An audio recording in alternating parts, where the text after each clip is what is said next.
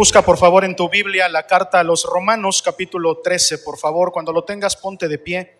Si no tienes Biblia, eh, levanta tu mano para que te hagan llegar una, por favor, y podamos todos leer de lo que dice la palabra del Señor. Pero eh, si tienes Biblia, por favor, busca la carta de, de que Pablo le escribe a los romanos en el capítulo 13, por favor.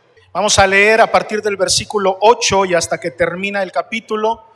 En cuanto lo tengas, ponte de pie por respeto a la palabra del Señor y vamos a leer todos juntos. Carta de Pablo a los Romanos, capítulo 8, capítulo 13, versículo 8. Dice la palabra del Señor así: No debáis a nadie nada. Úchale, pues ya empezamos mal, ¿no? ya empezamos mal. Sino el amaros unos a otros, porque el que ama al prójimo, ¿qué dice ahí? Ha cumplido la ley. Porque no adulterarás, no matarás, no hurtarás, no dirás falso testimonio, no codiciarás. Y cualquier otro mandamiento en esta sentencia se resume. Amarás a tu prójimo como a ti mismo. El amor no hace mal al prójimo. Alguien diga amén, por favor. Así que el cumplimiento de la ley es el amor. Y esto conociendo el tiempo, que ya es hora de levantarnos del sueño, porque ahora está más cerca de nosotros nuestra salvación que cuando creímos. La noche está avanzada y se acerca el día. Desechemos pues las obras de las tinieblas y vistámonos las armas de la luz. Andemos como de día honestamente, no en glotonerías y borracheras, no en lujurias y lascivias, no en contiendas y envidia, sino vestíos del Señor Jesucristo.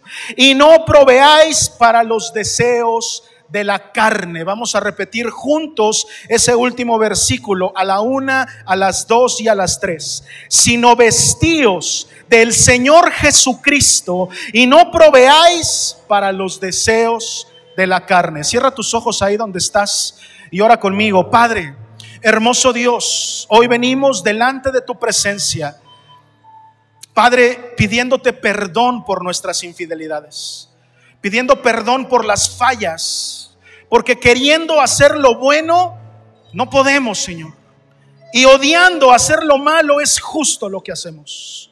Te pedimos perdón y te pedimos Dios que tu palabra ministre nuestro corazón este día. Transforma mi mente, transforma mi corazón. No me hablen en esta casa palabra de hombre, sino que la palabra de Dios sea manifestada en este púlpito y tu grandeza sea reconocida delante de todo el mundo a través de esta congregación. Te lo pedimos, Señor, en el nombre de Cristo Jesús. Y todos decimos amén, amén y amén. Dale un aplauso fuerte, fuerte a nuestro Dios. Yo sé que lo puedes hacer mejor. Adora al Señor esta mañana. Te adoramos, Señor Jesús. Te adoramos, Señor Jesús. Tuya es la gloria, hermoso Dios, por los siglos de los siglos. Amén, amén y amén. No permitas, Padre, que yo salga igual esta mañana. Transforma mi corazón en Cristo Jesús. Amén. Pueden tomar su lugar, hermanos. Dios les bendiga esta mañana. La carta de Pablo es una carta extremadamente profunda. Yo siempre he dicho querida iglesia, congregación, que si tú quieres aprender teología o te llama la atención eh, estudiar acerca de la, la, palabra del Señor y el estudio acerca de Dios, la carta de Romanos y la carta de Gálatas son cartas muy profundas. Y cuando leemos Romanos es necesario, toda la palabra de Dios, pero cuando leemos Romanos es necesario que tú y yo pidamos ayuda al Espíritu Santo. No sé si alguna vez te ha pasado que leímos la palabra del Señor o la leemos y de repente parece como si no entendiéramos nada. ¿Alguna vez te ha pasado? Que a veces lees algo y dices, oye, no entendí nada, ¿no? Y te voy a decir una cosa, la palabra de Dios dice que el Evangelio es locura para los que se pierden. Sin embargo, para ti y para mí, el Evangelio es poder del cielo. Alguien tiene que decir amén. Por lo tanto, cuando tú y yo leemos la palabra, no lo hacemos solos. Es el único libro que cada vez que lo lees, tú tienes al autor de ese libro, el que escribió ese libro, ahí al lado tuyo. ¿Cuántos admiran algún escritor? Yo admiro mucho, por ejemplo, a García Márquez, a Lewis, que está leyendo también este, eh, Liz. Admiro a muchos autores y no tengo la oportunidad de que cuando estoy leyendo la palabra del Señor tenga ahí al autor para preguntarle acerca de alguna cosa que yo no haya entendido. ¿Cuántos me están siguiendo? Pero cuando leo la palabra del Señor, yo quiero decirte, yo tengo al autor ahí a un lado, gloria al Señor. Y si yo no comprendo algo, yo no entiendo algo o tengo alguna duda, yo tengo a mi ayudador, el que dice la palabra que me ayuda, que me guía, que camina conmigo para que yo pueda entender lo que la palabra del Señor dice. Alguien tiene que decir amén a eso. Alguien tendría que estar aplaudiendo ya al Señor que tú y yo adoramos y que nos es la luz para nuestra vida. La primera idea que yo quiero que tú anotes es cuánto me ha amado Dios. Dios me ha amado con un amor tan grande y tan eterno que, que no puedo ni siquiera imaginármelo. ¿Alguien puede imaginar el amor de Dios? Es al revés. Yo cada vez lo entiendo menos. Cada vez entiendo menos cómo alguien puede amarme a pesar de mis errores. Cómo alguien puede amarme tanto a pesar de que yo le fallo. El amor de Dios es grande. Alguien diga amén, por favor. El amor de Dios es infinito el amor de Dios cubre todo lo que tú y yo no podemos ni siquiera alcanzar a ver. El amor de Dios es alto. Alguien, alguien celebre. El amor de Dios es profundo. Alguien diga amén. El amor de Dios es suficiente para ti y para mí. El amor de Dios nos alcanza, el amor de Dios nos provee, el amor de Dios es total y completo y nunca se termina. Yo puedo tomar y tomar del amor de Dios y es una fuente inagotable de amor. En el mundo yo he, sufrido heridas y he sufrido consecuencias de no administrar bien mi corazón. A veces me he tomado la libertad de, de, administrar yo mi corazón y que crece fallado. Se me ha caído. Lo he lastimado. Y termino llorando y diciendo, me han lastimado el corazón, pero no es tanto responsabilidad de la gente, es responsabilidad mía por no saber administrarlo.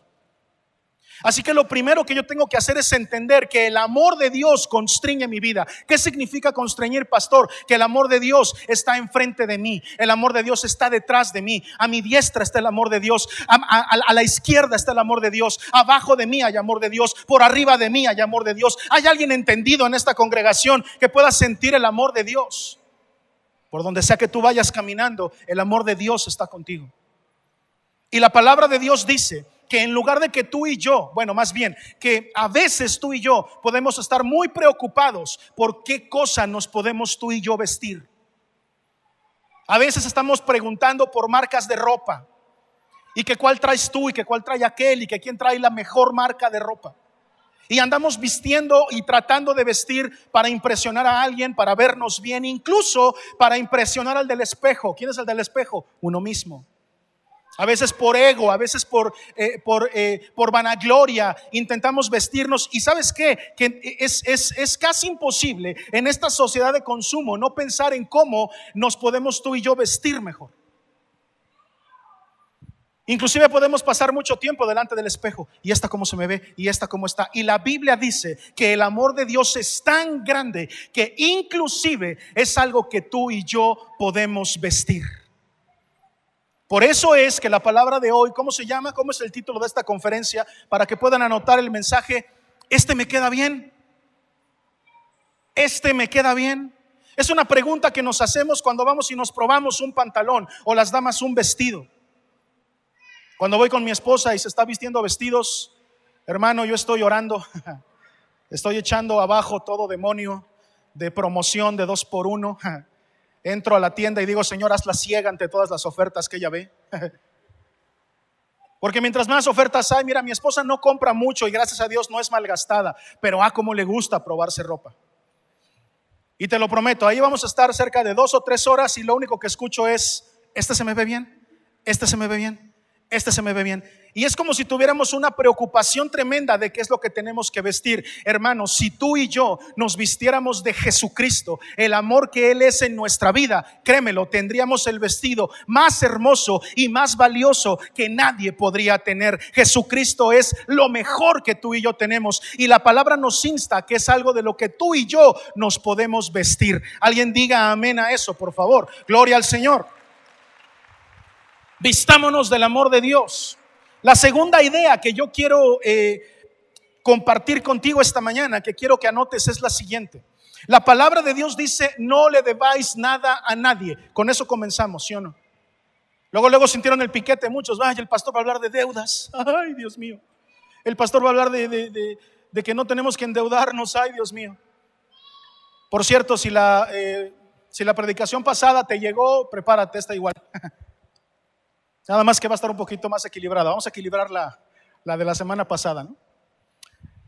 No, no voy a hablar de deudas, pero sí, al menos no deudas financieras o monetarias.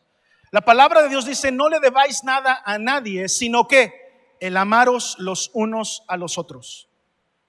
Eso, hermano, dice la palabra que tú y yo, el amor, lo debemos de considerar una deuda. Escucha lo que te quiero enseñar. ¿Por qué lo debemos de considerar una deuda? Te voy a explicar por qué. Porque tú y yo hemos sido amados primero. A ti y a mí nos amaron primero. Alguien diga amén, por favor. Dios tuvo la mayor muestra de amor para contigo y conmigo. Pablo dice que aún siendo pecadores, ¿qué dice? Cristo murió por nosotros. Y no hay más amor, no hay amor más grande que este, que alguien dé la vida por otro. En la cruz del Calvario Dios dio su vida por ti y por mí. Y al dar su vida nos demostró el amor que tiene por ti y por mí. Esa es la única deuda que tú y yo tenemos. Y te voy a decir una cosa, acostúmbrate, es una deuda que nunca vamos a dejar de pagar. Es una deuda que siempre está vigente. Que por más que le abonemos y le abonemos y le abonemos, nunca la vamos a terminar de pagar es la deuda eterna. Tú y yo estamos endeudados. Y si tú no tienes esa revelación, hermano, va a ser muy difícil que puedas vestir el amor de Dios allá afuera. O incluso delante de los tuyos. Cuenta la historia que había un rey que se casó con una princesa. Este heredero al trono se enamoró a tal punto de una princesa y estaba tan enamorado que se casó con ella. Y al casarse con ella y empezar a vivir juntos durante los primeros años, era tanto el amor que le tenía a su esposa que curiosamente cada cosa que los demás veían mal acerca de ella, el rey lo veía bien. Una vez le avisaron a la reina que su mamá estaba muy enferma, incluso que podría morir. El rey no estaba presente y la reina dijo, tengo que ir a ver a mi mamá. Y tomó el carruaje del rey y dijo, llévenme a ver a mi mamá. Quiero decirte que estaba prohibido utilizar el carruaje del rey si el rey no lo autorizaba. La pena de, usar el carruaje era la muerte. Sin embargo, ella dijo, llévenme a ver a mi mamá, porque mi mamá está enferma. Cuando regresó, le informaron al rey acerca de lo que su esposa había hecho y de cómo había quebrantado la ley y las consecuencias que había de ese quebrantamiento. Le dijeron, la mamá de tu esposa se enfermó y tu esposa tomó tu carruaje y fue a verla. Inmediatamente el rey dijo, wow, Qué cosa tan hermosa me acabas de decir de mi esposa. Qué amor tan grande puede tener. Que sabiendo los riesgos que conllevaba tomar mi carruaje, no le importó su vida y fue a ver a su mamá. Qué amor tan grande puede tener esa mujer que puso en peligro su vida para poder ver a alguien a quien ella amaba. Sin, sin duda me casé con una mujer ejemplar. Entonces fue a verla para felicitarla y para decirle, cuando fue a ver a la reina, la reina venía llegando de ese viaje también y tenía hambre. Y a la mesa solamente había un durazno. La reina llegó, tomó el durazno que se veía delicioso y hermoso y lo mordió. Justo cuando lo estaba mordiendo entró el rey a verla. Y le dijo, ya sé lo que hiciste y te felicito. Por cierto, qué delicioso se ve ese durazno que te acabas de comer o que te estás comiendo. Y la reina le dijo, sí, está muy rico, ¿lo quieres? El rey lo tomó, lo comió y volvió a decir a sus súbditos, me casé con una mujer ejemplar. ¿Cuánto amor puede tener una mujer que teniendo hambre se quita el bocado de su boca para dárselo a su marido? Sin lugar a dudas, no me equivoqué. Me casé con la mujer correcta. Pasaron los años y creo yo que me aventé cuatro meses diciéndote cómo los reyes fallan. Y el amor de este rey por la reina se enfrió. El amor de, de este rey se terminó. Y entonces una vez, desdeñando a su esposa, se acercó con el primer ministro y le dijo, no fue tan buena la mujer con la que me casé. Me acuerdo que un día rompió la ley y se llevó mi carruaje sin mi permiso. Y rompió la ley de este reino y me hizo quedar en ridículo. Es más, hasta una vez me faltó tanto al respeto que se atrevió a darme una fruta mordida. Todo cambia a través de y dependiendo del cristal con el que se mire. Cuando las cosas las vemos con amor, siempre vamos a encontrar algo bueno. Pero cuando no tenemos amor, entonces siempre vamos a encontrar todo lo malo. Gloria al Señor, que Dios no es así. Amén, por supuesto que sí. Gracias a Dios que Él no es hombre porque yo le he dado muchísimas razones para que deje de amarme y ninguna le ha bastado. El amor de Dios sigue igualito por mí que al principio cuando yo le conocí. ¿Cuántos dan gracias a Dios porque Él no cambia? El mismo amor que nos tiene al principio es el mismo amor que nos tiene hoy. Gracias a Dios por eso. El amor de Dios no cambia. Yo he fallado mucho. Me he tropezado, he caído y sin embargo siempre puedo regresar a la fuente. Siempre puedo regresar a aquel lugar en donde yo encuentro el amor que en ningún otro lado voy a poder encontrar. Es en Cristo en donde vamos a encontrar el único y verdadero, inmutable amor, el que no cambia. No, pastor, yo estoy seguro que también en esta tierra se puede encontrar ese tipo de amor. Yo te garantizo que nunca lo vas a encontrar. No, pastor, mira, yo estoy casado, estoy casada y mi cónyuge no ha cambiado nada su amor por mí. Es un amor que siempre ha sido el mismo y siempre ha sido permanente. Primero que nada, felicidades por eso. Pero te tengo una noticia, no es el amor de tu cónyuge. Lo único que permite que un hombre ame a una mujer incondicionalmente o que una mujer ame a un hombre incondicionalmente es el amor de Dios en su vida. Cualquier otro no funciona. Lo único que a mí me permite amar a mi esposa eh, incondicionalmente, quiere decir sin importar las cosas que ella haga. Lo que me permite amar a mis amigos de manera incondicional, sin importar si hacen lo que me gusta o no. Lo único que a mí me permite relacionarme correctamente con Dios y con su creación es el amor de Dios. Alguien tiene que decir amén y alguien tiene que aplaudir a eso, por favor. Aplauda más fuerte, yo sé que lo puede hacer mejor.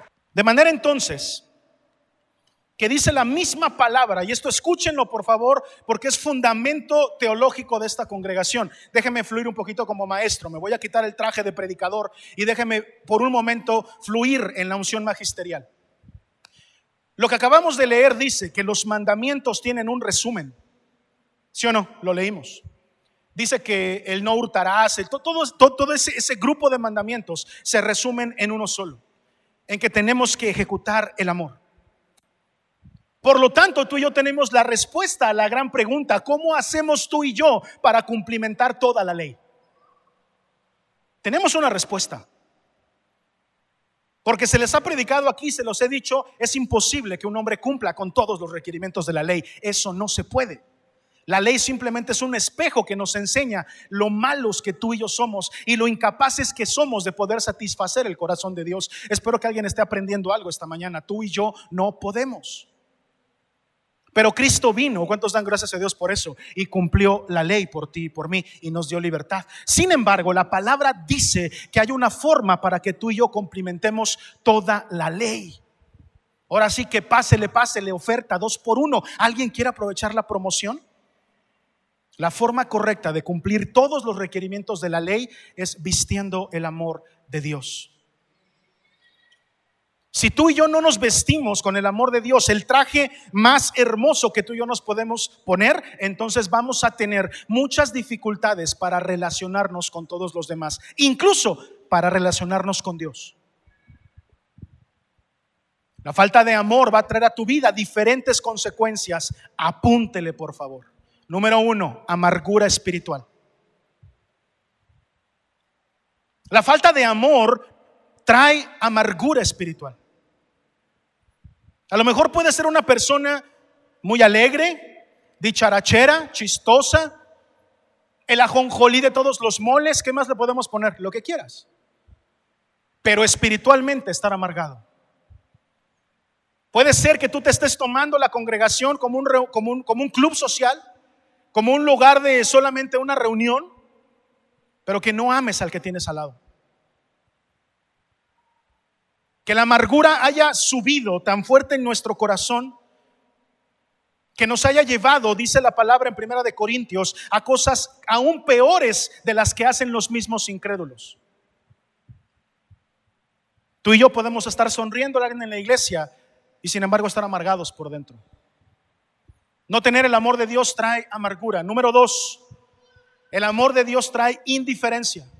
Perdón, la falta del amor de Dios trae indiferencia. La indiferencia es cuando eres incapaz de poder ayudar a otro. ¿Sabes por qué? Porque consideras que son más grandes tus problemas.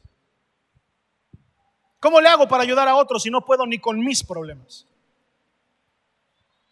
Y finalmente, la falta de amor de Dios trae a tu vida espiritual pasividad. ¿Qué dije? Amargura, indiferencia y pasividad. Es necesario que tú y yo entendamos algo. Debemos de vestirnos del amor de Cristo. El amor de Dios es tan grande que nos alcanza para todos. Alguien diga amén, por favor. En Juan 13:34, no está en las pantallas, anótenlo, después lo buscan. Juan 13:34, Jesús nos dice, un mandamiento nuevo os doy. ¿Saben cuál fue ese mandamiento? Para empezar, ¿qué autoridad? ¿Qué autoridad? Por eso es el Hijo de Dios, el Mesías. Porque se atrevió a decir cosas como esas cuando nadie podía agregarle nada a la ley ni quitarle nada a la ley. Jesús se levanta con autoridad y dice, un nuevo mandamiento os doy. ¿Y qué nos entrega? El resumen de la ley. ¿Se acuerdan de ese mandamiento? Que os améis unos a otros. Yo creo que la iglesia actual, no me refiero solamente a BIT, me refiero a la iglesia en general, hemos fallado drásticamente en una cosa. ¿Cómo pretendemos, hermano, escúchame por favor, cómo pretendemos demostrar el amor de Dios allá afuera si somos incapaces de tenerlo acá dentro? ¿Cómo puedo decirle a Dios que lo amo y no poder demostrárselo a mi hermano que lo tengo aquí a un lado? Si no puede decir amén, diga Dios me ampare. ¿Cómo puedo yo levantar mis manos y decir que amo a Dios? Dice la palabra que no lo puedo ver cuando hay una necesidad al lado mío y no la puedo suplir. Y soy incapaz de ir y decir en qué te puedo ayudar. Por eso es que ahora los jóvenes y muchos, muchas generaciones actualmente prefieren las buenas obras que el cristianismo. Porque a nosotros nos han faltado las buenas obras. ¿Sí o no? Porque nos ha faltado relacionarnos con la gente.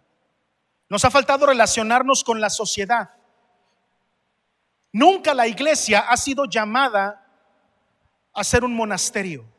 No pertenecemos al movimiento monástico, te lo prometo. ¿Qué significa eso, pastor? No somos un monasterio, no somos monjes que se van y se, y se, y se guardan en lugares para no tener lugar con el pecado y con la sociedad. No. Tú y yo hemos sido llamados a ser luz en medio de la oscuridad. En alguna ocasión, escuché en una clase de teología a un maestro preguntar, ¿cuántos de ustedes quisieran tener a Jesús como su vecino?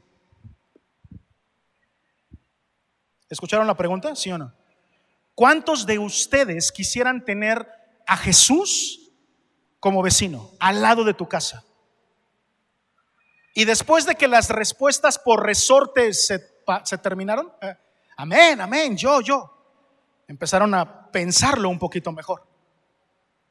Y dijeron, híjole, creo que estaría difícil tener a Jesús como vecino. El maestro preguntó, ¿por qué? Y por ahí un alumno levantó la mano y dijo, me daría mucha pena que Jesús viera lo que yo veo cuando prendo mi celular cuando prendo mi televisión o cualquier pantalla. Otra persona dijo, yo me sentiría muy mal cuando me vea discutir con mi pareja. ¿No? Otros dirían, hago cosas que estoy seguro de que a Jesús no le gustaría ver. Y a mí no me gustaría tener a Jesús como vecino. El vecino, el que está ahorita, ah, no importa, ese ha escuchado cómo gritoneo en la casa, ha escuchado cómo cacheteo a mi marido, ¿no? Pa, pa, pa. Ha escuchado de todo. Pero Jesús, yo no quiero que Jesús vea eso. Lo primero que tengo que decirte de esa idea es que Jesús es tu vecino, aunque no lo quieras. A Jesús lo tienes ahí a un lado todos los días. Y más te valiera que debieras recordarlo para que toda esa vergüenza que se pueda sentir de imaginarte un Jesús vecino, la cargues todos los días. Alguien tiene que decir amén a eso.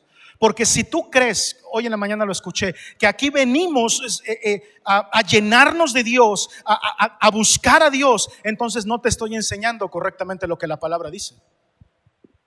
Tú y yo cargamos la presencia de Dios a donde quiera que vamos. Y lo que hacemos aquí es simplemente reunirnos para alabar a nuestro Dios con una presencia que tú y yo ya traemos desde casa. Aquí, así que si no le tienes, si no sientes penita, ¿no?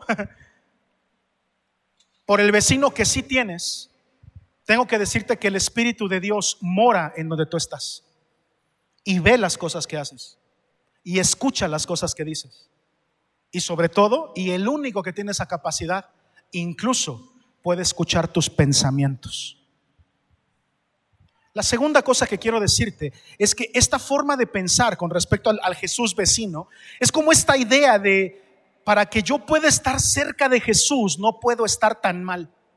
No sé si te pasó, ahorita que dije el ejemplo. Como vecino, híjole, no, creo que yo tendría que esperarme tantito, mejorar algunas cosas, limpiar un poquito mi vida y entonces decirle a Jesús, ya puedes ser mi vecino, vente a vivir cerca de mí, dame chance de componer algunas cositas. ¿Alguien sintió eso? Yo lo sentí. Porque a veces se nos ha enseñado un evangelio en donde pareciera como que tú y yo tenemos que ser perfectos para poder estar cerca de Jesús. ¿Cuántos aquí tienen menos de 25? Levántenme la mano, por favor. Los demás no se sientan mal. Lalo, tú no tienes, tienes menos de 45, hijo. Arriba, arriba, por favor, los menores de 25. Gloria al Señor. Gloria a Dios. Tú, no, tú tienes como 60, hijo, yo creo. Gloria al Señor, bajen su mano. Jesús se juntaba con un grupo de personas que si actualmente tú te juntaras con ellos tendrías muchos problemas con tus papás. A los menores de 25 les estoy hablando. ¿Se entendió lo que dije? Jesús tenía como grupo de amigos a una serie de personas que si tú trajeras de amigos ahorita, tendrías muchos problemas con tu papá y tu mamá. Y este mensaje va para las dos generaciones, ¿eh? Para las dos generaciones. Es que ¿por qué te juntas con ese? Es que ¿por qué andas con ese tipo de gente? ¿No? Pues déjame y te digo que alrededor de Jesús había, por ejemplo, un cobrador de impuestos que era considerado un usurero, es decir, que tomaba recursos de la gente para poder vivir y hacerse rico. En otras palabras, un ladrón. Y ese era amigo de Jesús. Jesús lo llamó y le dijo, ven. Tenía de amigo a un reaccionario, a una persona que no contenía sus emociones, que demostró una y otra vez que era completamente emocional. No era una buena compañía. Andar con Pedro te garantizaba que en cualquier pleito iban a volar orejas, ¿no? era peleonero, era reaccionario, era la clase de amigo que tu papá te diría, no te juntes con él. Y sin embargo, Pedro andaba con Jesús. Había una mujer que tenía muy mala reputación caminando al lado de Jesús. Muy mala reputación. Estoy seguro, varón, joven, que si tú anduvieras con una persona de esa reputación, tu mamá pondría el grito en el cielo, mi hermano. Y esos eran los amigos de Jesús. ¿Por qué tenemos tú y yo que llegar a pensar o qué nos han enseñado que hemos llegado a pensar que tú y yo tenemos que ser perfectos para poder estar cerca de Jesús? ¿Has, pensado en este ejemplo que te puse? No, pastor, espérame, tengo que arreglar algunas cosas porque seguramente Jesús no va a querer estar cercano de alguien como lo soy yo. Y lo que Dios, lo que Dios tiene que decirte es, llevo siglos llamando a gente igual o peor que tú, y todos tienen una característica, que una vez que me conocen, dice el Señor, jamás quieren separarse de mí. Por más que la gente diga y por más que la gente haga, tú y yo vamos a estar pegados al Señor Jesucristo como vecino para siempre. Y ese es un amor que jamás vamos a poder pagar. Alguien tiene que decir amén. Alguien tiene que aplaudir al Señor por eso. Deuda impagable. Ámense los unos a los otros, dijo el Señor Jesús. Ahí van a estar cumpliendo la ley. No guardando un día, no guardando una dieta, no guardando una fiesta, amándose unos a otros. Van a cumplir toda la ley. El amor es el cumplimiento de la ley. Pero el verdadero amor es el amor que no requiere reciprocidad. Lo he enseñado muchas veces. Si tú todavía estás ejecutando un amor que se pone a cuentas, un amor que necesita equilibrio, un amor que dice, yo te doy, pero si tú me das, un amor que dice, yo estoy esperando que tú hagas para que yo dé, tú no te estás comportando a la altura que yo me comporto. Ese, querido amigo, es un amor humano. Es un amor que la Biblia describe como un amor fileo. Y ese amor es el mismo amor que se tiene por un primo o se tiene por un perro. ¿Alguien me está entendiendo? Es el mismo amor, solo ese es el único amor que tú y yo podemos generar. Y ese amor necesita reciprocidad, necesita pagarse. Ese amor es interesado, ese amor es un negocio. Tú y yo solamente podemos dar lugar, podemos dar luz a ese tipo de amor. ¿Cómo nos hubiera ido si tú y yo fuéramos amados por Dios con esa clase de amor? ¿Cómo nos hubiera ido a ti y a mí? A mí muy mal. A mí muy mal. Y hay un principio en la palabra que también he enseñado mucho aquí, que dice, narra la palabra y dice, había un hombre que le debía a otro. ¿Se acuerdan de eso? Y que no pudiendo pagar, fue con la persona, con su acreedor y le dijo, no puedo pagarte. Y sabiendo que podía ser encarcelado, el acreedor le perdonó. ¿Cuántos recuerdan esa historia? Le perdonó, ¿eh? Saliendo él, se encontró a un consiervo, otra persona, otro cuate, que le debía menos de lo que él debía. Y fue y le dijo, págame ya. Y dice la palabra que lo agarró del cuello. ¿Te lo puedes imaginar? Que lo zarandeó y le dijo, págame lo que me debes, dame lo que me corresponde. Espero que el Espíritu Santo te esté hablando. Tú me debes, dame lo que me debes no tengo. ¿Y sabes qué hizo? Lo mandó a encarcelar.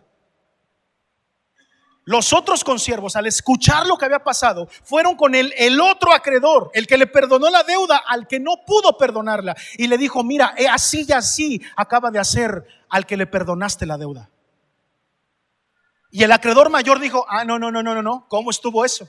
¿Cómo si yo le perdoné una deuda más grande, Él es incapaz de perdonar una deuda pequeña. ¿Saben qué? No, regrésenmelo. Híjole, ese, ese de verdad es una trenza teológica. No he podido con esa trenza teológica, no la puedo explicar. Cuando yo llegue al cielo, Rodrigo, recuérdame, la primera pregunta que le voy a hacer a Dios es esa, explícame esa. ¿Sabes por qué? Porque ahí la palabra de Dios dice que lo mandó traer y dijo, no, regrésenlo. Ya lo había perdonado, pero no, regrésenlo. Eso no me cabe teológicamente, pero ahí está en la Biblia y métanlo a la cárcel, porque no le perdonó la deuda al pequeño. Y abajito la palabra de Dios dice, lo mismo hará mi Padre con ustedes. Si son incapaces de perdonar las ofensas al que tienen enfrente, si yo a ti te perdoné tus ofensas que fueron más grandes. Yo estoy esperando a ver el cumplimiento de esa palabra. ¿Cómo, cómo la explico teológicamente? No hay otra, ¿eh? porque yo no le voy a quitar ni una tilde a la palabra, yo no voy a, a, torcer la palabra, yo simplemente te voy a predicar lo que la palabra dice. La palabra dice que tú y yo podemos perder nuestro lugar allá arriba si no perdonamos las ofensas del que tenemos enfrente. ¿Ves la relación? Lo mismo pasa con el amor. Así como ha sido tan grande el perdón que tú y yo hemos recibido, que una ofensa del hermano de enfrente, que puede ser tu esposo, las casadas digan, ouch, No, a ver, ahora otra vez las casadas digan, ouch, ouch. O puede ser tu esposa, los casados digan, ouch. ¿Sabes por qué? Porque ese que te está ofendiendo puede ser el que tienes al lado. Y si eres incapaz de perdonar, dice la palabra que lo mismo hará Dios contigo, aunque ya te haya perdonado. No me cabe teológicamente, pero es lo que la palabra de Dios dice. Yo no vengo a intentar entender la palabra, vine a predicarla y la palabra dice eso. Así como es tan grande el perdón que Dios ha tenido en relación a lo que tú y yo poquito podemos perdonar, así tan grande es el amor que Dios ha tenido por nosotros como para que tú y yo no podamos amarnos entre nosotros a pesar de nuestros errores. Voltea a ver el que, tienes, el, que tienes al lado, ponle la manita en el hombro respetuosamente y dile, yo te perdono todas tus ofensas. Te has portado bien mal conmigo, pero te perdono, te perdono todas tus ofensas. Dale un aplauso fuerte al Señor, por favor. Pablo sigue reiterando ese punto y Gálatas también nos enseña al respecto. Gálatas dice, porque toda la ley, eso dice Gálatas 5:14, en esta sola palabra se cumple, amarás a tu prójimo como a ti mismo. Eso nos recuerda algo. Otra verdad fundamental de esta casa es enseñarte que el amor no es un sentimiento. Apunta eso, por favor. Son verdades fundamentales de esta casa. El amor no es un sentimiento. No es algo que tengas que sentir, entiéndelo. Por eso cuando una pareja de novios viene y me dice, pastor, nos queremos casar. ¿Están muy enamorados? Sí, pastor, estamos enamoradísimos. No se casen. ¿Cómo? Sí, no, no se casen. Enamorados no. Sintiendo no. ¿Sí? se acuerdan varones lo que sentíamos cuando estábamos enamorados? No se hagan burros, si se acuerdan, si se acuerdan. ¿Cuántas locuras no hicimos, no? Yo iba a dejar a la pastora a su casa y cuando se metía la pastora yo decía, ahora sí. Ay, nanita, en el nombre de Jesús y a correrle, ¿no? A las 11 de la noche. Ay, nanita. Hacía uno locuras, bro. Cuando la pastora cumplió 19 años, ay, 19, hágale. Ay, Le regalé un ramo de rosas con 19 rosas que mi mamá me ayudó a armar, ¿te acuerdas? con 19 colores distintos. Tan loco estaba que encontré 19 rosas diferentes para llevarle un ramo de rosa a la pastora. Ahora con trabajos le llevo cilantro, brother, así. Con trabajos le llevo unos rábanos, ¿no? Ah, así ahora yo llevo con el, con el, con el, con el perejil, ¿no? Hazte una ensalada. No, hay, hay, que regresar a regalar flores. Los varones digan amén, por favor. Las mujeres hagan ruido, digan sí, por favor, pastor. El amor no es un sentimiento, no es algo que tengas que sentir. Si tú te casas enamorado, a los cuatro años eso se acabó. Aquí los psicólogos me pueden ayudar, Martín. Aquí tenemos dos también, hermosísimas psicólogas. Bueno, una en proceso. Si tú te casas enamorado, a los cuatro años eso se acabó. El enamoramiento es un proceso químico, ¿lo sabías? Anda uno como drogado, siendo uno como tonto. Porque las glándulas suprarrenales segregan sustancias similares a las drogas que no no nos hacen ver la realidad y, lo, y lo que tenemos enfrente. La mamá preocupada diciéndole, hija, no te cases con él, ni los dientes se lava, parece que trae masa en los dientes, hijo. Ay, no, mamá, son, son coronas de pasta que le puso el dentista. Y lo verde es que su pasta de dientes es verde, ¿no? Hijo, no te cases con esa, ni siquiera sabe hacer un huevo. No, yo le voy a cocinar siempre, toda la vida le voy a cocinar yo. ¿Y qué pasa? No es cierto. No es cierto. ¿Sabes por qué? Porque todas esas cosas las dijiste en un estado de enamoramiento, un estado en donde tus glándulas suprarrenales te tenían como drogado. Cuando estamos de novios, eh, vemos la, la novia ve, ve, ve, al novio y dice, híjole, ¿cómo quisiera comérmelo a besos? Pasan 40 años y lo ven y dicen, ¿cómo no me lo tragué cuando pude? Me lo hubiera tragado porque no lo aguanto, ¿no? ¿Sabes por qué? Porque te casaste enamorada, pero no te casaste amando. Cuando están en el, primer año de casados, recién casados, Despiertan y voltea uno al otro y le dice, ¿cómo amaneciste? Así bonito, ¿no? ¿Cómo amaneciste? Después de 30 años se despiertan y voltea y dice, ¿cómo amaneciste? Pasan otros 20 años y se despierta y dice, ¿cómo? ¿Amaneciste? Yo pensé que ya no ibas a amanecer. Todo depende de cómo se diga. ¿Sabes por qué? Porque depende el cristal que le pongas enfrente, las cosas cambian. ¿Has visto los lentes de sol? Depende la tonalidad de esos lentes, las cosas se ven diferentes. Tengo unos lentes que me encantan para manejar porque hacen como si todo lo viera con luz de sol. Me gustan, como si todo estuviera muy amarillito, ¿no? No es comercial, pero me gustan. Si alguien quiere regalarme unos, se llaman igual que al equipo de fútbol al que le voy. Se aceptan regalos. Depende del cristal con que pongas enfrente, las cosas cambian. ¿Ya escribiste eso? Depende del cristal que le ponga uno enfrente, las cosas van a cambiar. Por lo tanto, yo necesito entender que el único cristal que me, va, que me va a hacer ver las cosas de una manera correcta es el amor de Dios. Solamente el mío no, porque el mío bueno, para empezar, ya lo dije, está basado en lo que yo siento, está basado en, lo que me dice mi química corporal, está basado en lo drogado que se siente mi cuerpo cuando estoy cerca de la persona que me gusta. Pero eso dura cuatro años, apúntele. Dice, sí, pastor, yo voy en tres y medio y ya estoy como que llegando al cuarto, ya como que ya se me está acabando el enamoramiento porque te casaste enamorado, no te casaste amando. El verdadero amor porque no quiero que digas, ah, entonces como no me casé enamorado, entonces me puedo divorciar. No, tenga cuernos, no. No, ese es un compromiso para toda la vida. Es que ya encontré el problema, paz. Resulta que yo me casé enamorado, no amando. Entonces me equivoqué, tengo chance de corregir, borrón y cuenta nueva, ¿no? No, papito, mira, cuernos. O, mamita, mira, cuernos. No, nada de divorcio. El amor es una decisión. Se decide amar todos los días. ¿Cada cuánto dije? Todos los días. Danos hoy nuestro pan de cada día. El amor es una decisión que yo tengo que hacer todos los días. ¿Cómo lo sabes, pastor? Porque el verdadero amor no tiene que ver con cómo me siento. Si Jesús hubiera tomado en cuenta cómo se sentía, ¿cuántos saben que Él no hubiera subido a la cruz? ¿Sí lo sabían? O para muchos es una noticia nueva. Pero Jesús no quería subir a la cruz.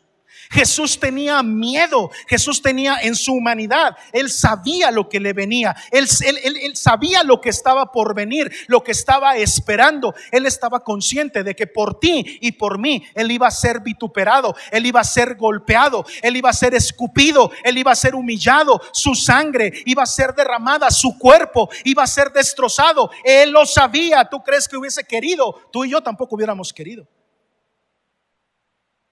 Y él le dijo a su padre, esta copa es demasiado amarga para que yo la tome. Y le rogó a su padre con un ruego en donde dice la Biblia que sudaba sangre cosa que los doctores hoy pueden dar fe de que eso es cierto. Cuando se experimenta un nivel de estrés tan alto y tan grande, puede haber filtraciones de, de las venas hacia la epidermis y se mezcla con el sudor y parecerían como gotas rojas de sangre. Dice la palabra que así estaba Jesús. Él no quería subir, pero le dijo a su padre, este trago es muy amargo. De ser posible, o sea, estaba orando, clamando, pidiéndole al Señor no pasar por ese trago. Eso quiere decir la palabra de ser posible. ¿Cuántos me están siguiendo? De ser posible, pasa de mí esta copa. Es tan amarga que yo no quiero tomarla. Pero orando y clamando al Señor, tú tienes que entender una cosa. Yo quiero enseñar esto. A pesar de que oramos al Señor muchas veces para no pasar un dolor grande que sabemos que va a pasar. A pesar de que muchas veces clamamos y decimos, Señor, por favor, no me hagas pasar por este dolor. No me hagas pasar por esta, porque a veces uno es consciente, les ha pasado, saben lo que viene. No me hagas pasar por esto. El verdadero Hijo de Dios toma el ejemplo de Jesús para al final decir, pero hágase tu voluntad y no la mía. ¿Por qué? Porque el verdadero Hijo de Dios comprende una cosa. Escuchen esto, por favor. Si pueden apuntarlo, háganlo. El Hijo de Dios comprende una cosa. No importa el dolor que yo voy a pasar, la crisis que voy a pasar, el proceso que voy a pasar, en medio de ese proceso, Dios sigue siendo Dios. Y Dios sigue estando en control de todo. Y su voluntad fue que yo pasara por aquí. El Hijo de Dios comprende que esos pasos que vas a dar los das con verdadero amor. Esa es la razón del por cual Dios nos pasa por procesos. Porque es la única forma que tú y yo podemos acercarnos un poquito al amor que Él siente. Así que si tú has pasado por situaciones dolorosas, si tú has pasado por crisis tremendas, si tú puedes levantar la mano y decir, yo he pasado por cosas de verdad durísimas, yo tengo que decirte felicidades. Ahí, en medio de ese proceso, has experimentado el verdadero amor ágape de Dios. Alguien tiene que aplaudir a eso, alguien tiene que decir amén. Proverbios 10:12 dice, el odio despierta rencillas, pero el amor cubre todas las faltas. El amor cubre todas las faltas. Muchas de las mías han sido cubiertas con la sangre de Cristo. El amor de Cristo alcanzó lo suficiente para cubrir mis faltas. Y tengo que decirte una cosa, para ir avanzando en este tema, para poder equilibrar la enseñanza de la semana pasada. La evidencia más grande que tú puedes tener en tu vida de que el amor de Dios verdaderamente está dentro de ti es tu capacidad de poder cubrir las faltas de otra persona que independientemente de las cosas en las que se equivoque, tú y yo podamos estar con esa persona sabiendo que tenemos la misma naturaleza. Y solamente de esa manera vamos a poder, como lo enseñé en el grupo Vida de Matrimonios en esta semana, a poder respetar y a poder cubrir las diferencias con las personas ajenas a nosotros. Cuando el Señor Jesús mostró, porque quiero que sepas que Dios se manifiesta, alguien dígame a eso. Dios se manifiesta en nuestra vida. A mí se ha manifestado de manera eh, tangible, no sé si, si te ha pasado a ti, pero yo he sentido el amor de Dios profundamente en mi vida. El bautizo del amor de Dios, no el bautizo en agua, ese es otro, el bautizo en fuego, en el Espíritu Santo, ese es otro, eh, no, yo me refiero al bautismo en el amor de Dios. Algo que nos es dado son los ojos del Espíritu Santo y ya no podemos ver a la gente igual. Ya no podemos ver a la gente igual. Ahora cuando ves a la gente con los ojos del Espíritu Santo, sabes por qué Dios dio su vida por nosotros. Porque nos vio con compasión. Y la compasión siempre va a ser que podamos cubrir las faltas de los demás.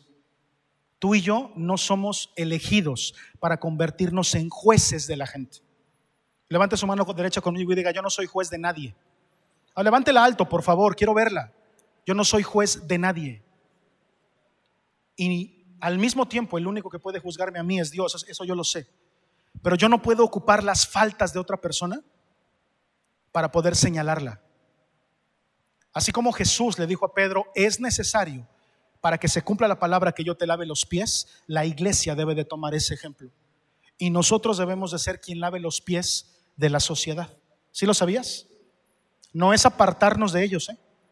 es ir allá afuera y lavarles los pies para enseñarles el tipo de Dios que tú y yo tenemos. Nos han faltado obras, nos han faltado. Hemos fallado delante del Señor. Estamos, como dice la palabra, en oprobio delante de Dios. ¿Sabes qué es oprobio? Falta. Si ahorita nos calificara el Señor, tache. No a Vid, a muchas iglesias. Pero no nos libramos, ahí vamos entre ellos. ¿Sabes por qué? Porque por eso los jóvenes ahora buscan solamente las obras, porque en una casa como esta, en la iglesia, no las encuentran. Así que tú y yo tenemos que comprometernos hoy a ser no solamente oidores de la palabra, sino que también hacedores de la palabra. Aplaude al Señor fuerte, ya estamos por terminar. Es tiempo de despertar, dice la palabra, estoy ya casi terminando. El versículo 11, si vas conmigo al versículo 11 y 12 de lo que leímos, dice, y esto, conociendo el tiempo, que ya es hora de levantarnos del sueño, porque ahora está más cerca de nosotros nuestra salvación que cuando creímos. La noche está avanzada y se acerca el día. Desechemos pues las obras de las tinieblas y vistámonos las armas de la luz. Pastor, ¿cuál es el, el traje que mejor me queda? El vestido que mejor me queda. Tengo que decírtelo, el despertar a una vida de luz. Pablo no nos recuerda que es hora de despertar de nuestra oscuridad espiritual. ¿Sabes por qué? Porque nuestra salvación está más cerca que nunca. Alguien tiene que decir amén a eso. Tenemos que dejar de ser eh, fríos ante la situación que estamos viviendo como sociedad, porque cada vez son más las evidencias que nos hablan de que la venida de Cristo está cerca. Alguien tiene que decir amén a eso. ¿Saben por qué? Porque nuestra esperanza es escatológica. La Biblia termina diciendo, sí, amén, ven pronto, Señor Jesús. Es la esperanza que tú y yo tenemos. Pero debemos de entregar buenas cuentas. Alguien diga amén, por favor. Tenemos que despertar ante esta realidad. La sociedad necesita de la iglesia más que nunca, no solamente en obras, sino también en actitudes, también en levantarnos, en, en ser claros con las cosas en las que tú y yo creemos. Recuerda que una vez Pablo se levantó en contra de Pedro, ¿cuántos lo saben? Ahí en Gálatas, y le dijo verdades incómodas, que eran difíciles de entender, pero por amor se las dijo. Nosotros también demostramos el amor a la sociedad cuando le decimos la verdad. Nosotros también amamos a los pecadores cuando les decimos cuál es su destino. También amamos a una persona cuando le decimos Dios no está de acuerdo con tu estilo de vida. Amamos a la sociedad cuando predicamos las verdades incómodas que el mundo necesita escuchar. Amamos a la sociedad cuando nos levantamos fuertes y fortalecidos en Dios para predicar verdades. ¿Cuántos lo pueden entender? No predicar cosas lindas, no, no atraer a personas a través de lo, de lo lindo. Y, te voy a decir por qué no. Dios es lo suficientemente lindo para atraer a quien, a quien Él quiera. Pero dime qué sentido tiene la música para un ciego. Perdón, la música para un sordo. ¿Qué sentido tiene la, la música para un sordo? ¿Eh? Nada, ¿no? ¿Qué sentido tienen los colores para un ciego?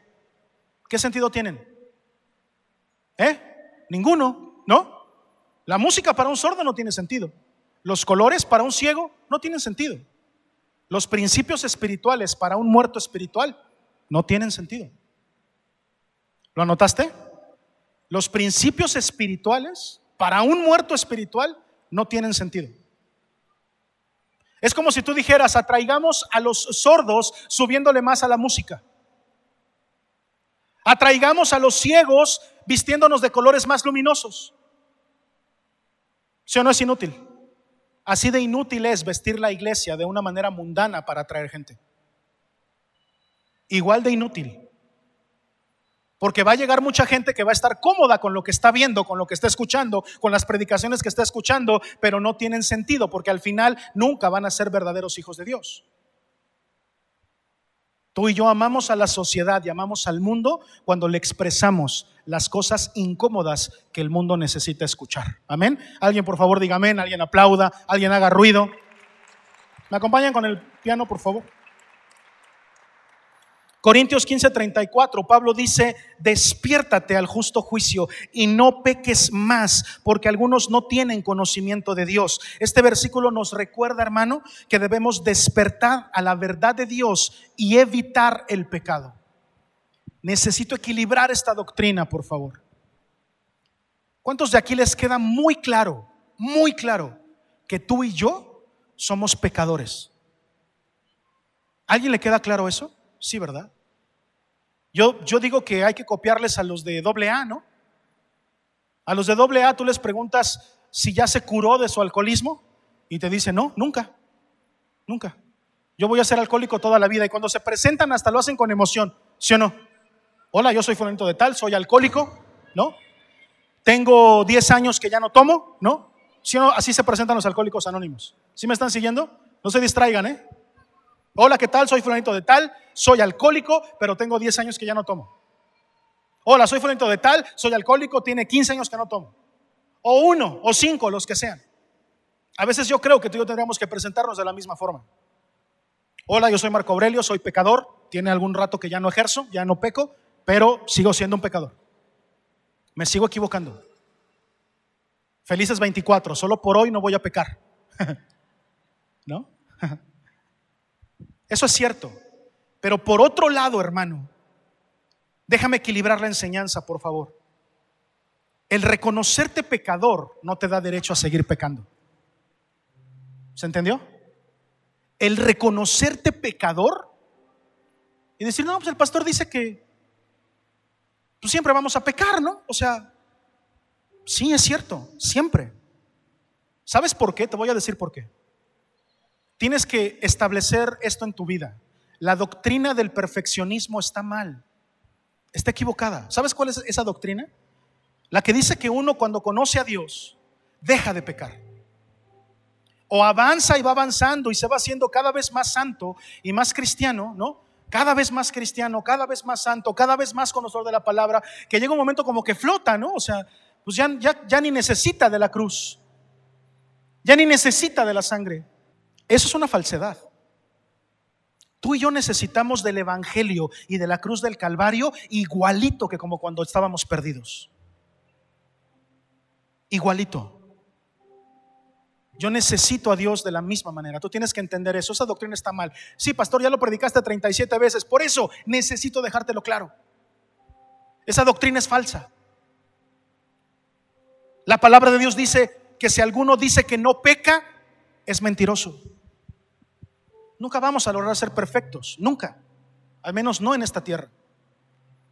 Pero eso jamás va a ser un permiso para que peques deliberadamente. ¿Qué dice ahí la palabra? ¿Qué acabamos de leer? Que es necesario que despiertes y dejes de pecar. Que despiertes y te alejes del pecado. Recuerda, por favor, que hemos sido perdonados por Dios. ¿Cuántos dicen amén a eso? Por el gran amor que Dios nos ha tenido, hemos sido perdonados por Dios para buenas obras. Dios nos perdonó, pero tiene que haber una evidencia de ese perdón en nuestra vida. Tiene que haber evidencia de que entendemos, hemos despertado, dice aquí la palabra, despierta. El que despierta se aleja del pecado. El que despierta ya le resulta repulsivo. Pastor, pero entonces, ¿por qué sigo pecando? Porque es muy diferente pecar conscientemente a tropezarte en el camino. ¿Se está entendiendo? Es diferente. Y si tú estás pecando conscientemente, si tú dices, ah, yo voy a Vid porque ahí se permite el pecado. Ahí el pastor predica que nunca vamos a dejar de pecar. Ahí el pastor dice que siempre nos vamos a equivocar. Y a mí me conviene mucho esa doctrina. No le has entendido y corres el peligro de perder tu alma. Porque es muy diferente ir caminando, lo he predicado muchas veces, y en el camino tropezarte. Ah, eso está, eso está considerado, bro. Estás cubierto. ¿Qué pensabas? ¿Que Dios solamente murió por tus pecados hasta el momento en que le conociste? O dice la palabra, por todos nuestros pecados, hasta los que ya no, no, habías cometido todavía. Todas las cosas están ahí cubiertas. Y si alguno peca, abogado tiene delante del Señor. Gloria a Dios por eso. Pero es tropezarse, no es regresar a la vida de pecado. ¿Cuántos lo pueden entender? Es tropezarse en el camino, no es deliberadamente caer nuevamente en mis tentaciones y abandonar la vida de Dios por causa de que me tropecé. No, del tropiezo me levanto. Pero no se te puede olvidar que hubo una mujer que la encontraron en adulterio. ¿Cuántos recuerdan eso? Y la llevaron a Jesús para tenderle una trampa. Y le dijeron, mira, la encontramos en adulterio. Nuestra ley dice que tiene que morir apedreada. ¿Se acuerdan? ¿Qué dices tú? Ustedes conocen la historia. ¿Saben que Jesús se agachó, se hincó? Empezó a escribir algo en la tierra. La Biblia no registra qué. Yo me imagino que aprovechó para orar, ¿no? O sea, Señor, revélame qué les tengo que decir. Pero dice la palabra que levantándose dijo, el que esté libre de pecado, ¿se acuerdan? El que esté libre, el que no tenga ningún pecado, lance la primera piedra. Escucha, porque esto es bien profético, ¿eh? bien, bien profético. Dice la palabra que con las piedras en las manos, cuando escucharon eso la gente, ¿qué hizo? Las empezó a soltar Porque la palabra de Jesús pesó y pesó duro. Y soltaron la piedra. Soltaron la piedra. ¿Qué dije? Soltaron la piedra. Y se empezaron a ir. Acto siguiente, Jesús le dice a la mujer, levántate y le pregunta, ¿dónde están? ¿Te acuerdas? ¿Dónde están los que te acusaban? ¿Dónde están los que te señalaban? Y Jesús le dice, Señor, perdón, y la, mujer le dice, no hay ninguno. No hay ninguno. Ya no hay ninguno. Todos los que me querían matar, ya no hay. Y eso es lo que va a pasar o lo que ha pasado contigo y conmigo. ¿Alguien puede decir amén? Yo tenía una listota, mi hermano, de pecados. Híjole, sabrosos, ¿eh? De los buenos. De los clasificación B, pues, o C, o R inclusive. Pecados, pecados. Alguien puede levantarse y decir, yo andaba por ahí, pastor, ¿no? Yo por ahí andaba, yo más o menos. Y cuando yo me enteré de todo eso y de la consecuencia que había de esa lista, ¿sabes qué vi? Hombres y mujeres representados ahí, con piedras, dispuestos a apedrearme. Yo sentí que me moría. ¿Sí me están siguiendo? Ya estoy por terminar, ¿eh? No se pierdan este final, por favor. Y en medio de todo eso, clamé al Señor y le pedí perdón. Y el Señor perdonó mis pecados. Y me dijo, mira, levanta tu cabeza. ¿Te acuerdas de los pecados que tenías? Que eran rojos como la grana. Ahora son blancos y no hay nada. Ya no hay nada que te juzgue. Ya no hay nada que te señale. ¿Y sabes qué sentí? Yo dije, wow. Cuando Dios me preguntó, ¿quién, quién te juzga? ¿Quién te señala? ¿Quién te condena? Entendí una verdad fundamental. La palabra de Dios dice que en Cristo no hay condenación.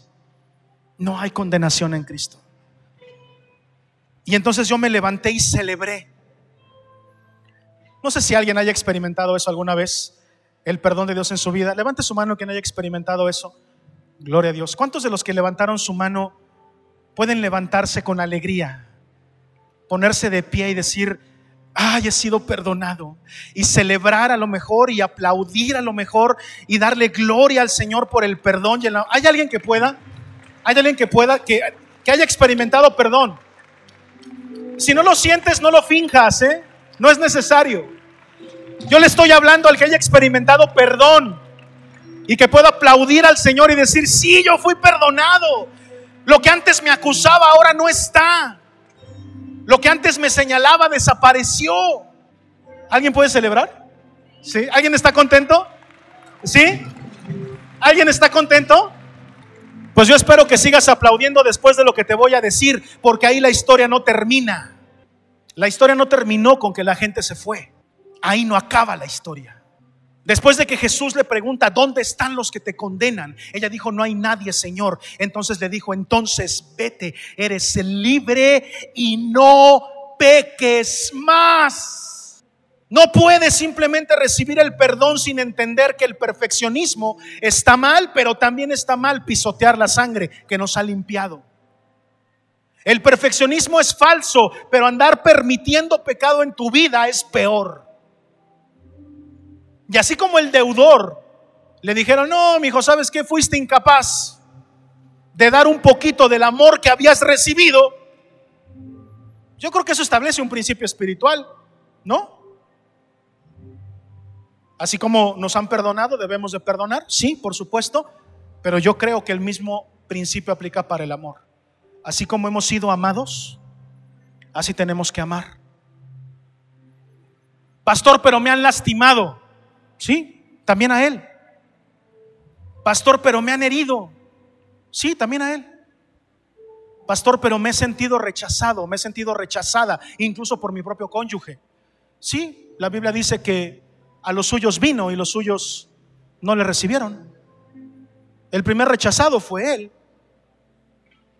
Sin embargo, él tomó la decisión de subir a la cruz por ti y por mí. Y en esa cruz nos demostró el gran amor que nos tenía. andemos como de día, dice la palabra del Señor, honestamente, no en glotonerías y borracheras, no en lujurias y lascivias, no, no en contiendas y envidia, sino vestíos del Señor Jesucristo y no proveáis para los deseos de la carne. Vestíos, dice la palabra. El concepto de vestirse de Cristo es una metáfora muy poderosa, muy poderosa, para describirnos cómo debemos de vivir. Hermano, perdóname lo que te voy a decir, pero tú no puedes vivir como tú quieras. Y debes de ser lo suficiente maduro para entender eso. Entiéndelo. No se trata de vivir como tú quieres. La palabra de Dios dice que cuando uno es joven, se pone la camisa que quiere y va para el lugar que quiere. Pero cuando uno es viejo, dice la palabra, le ponen camisas que no quiere y lo llevan a lugares que no quiere. Tomando en cuenta que joven es inmaduro y, viejo es maduro. El maduro entiende que no va a vivir una vida como él quiere, porque ha madurado. Y va a hacer las cosas que Dios le pide, aunque a veces sean difíciles de hacer. Pastor, es que es muy difícil amar a este hombre porque me ha lastimado, porque me ha golpeado, porque ha dicho, porque me ha vituperado, porque me ha sobajado. Sí, pero la Biblia dice que tienes que perdonarlo y amarlo. Ahora es cierto que perdonar no significa olvidar. Eso es otra cosa. ¿eh? ¿Sabían eso? No se vayan con esa mentira. ¿eh? Perdonar no es olvidar. Perdonar es volver a amar. Nada más. Pero cuando una persona te lastima, ya te demostró quién es. Si te vuelve a lastimar, ya es responsabilidad tuya, ya no de esa persona. No puedes decir amén, diga Dios me ampare.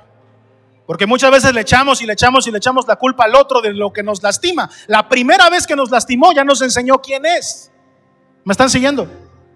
La segunda vez que te lastima ya es tu responsabilidad, ya no es de esa persona.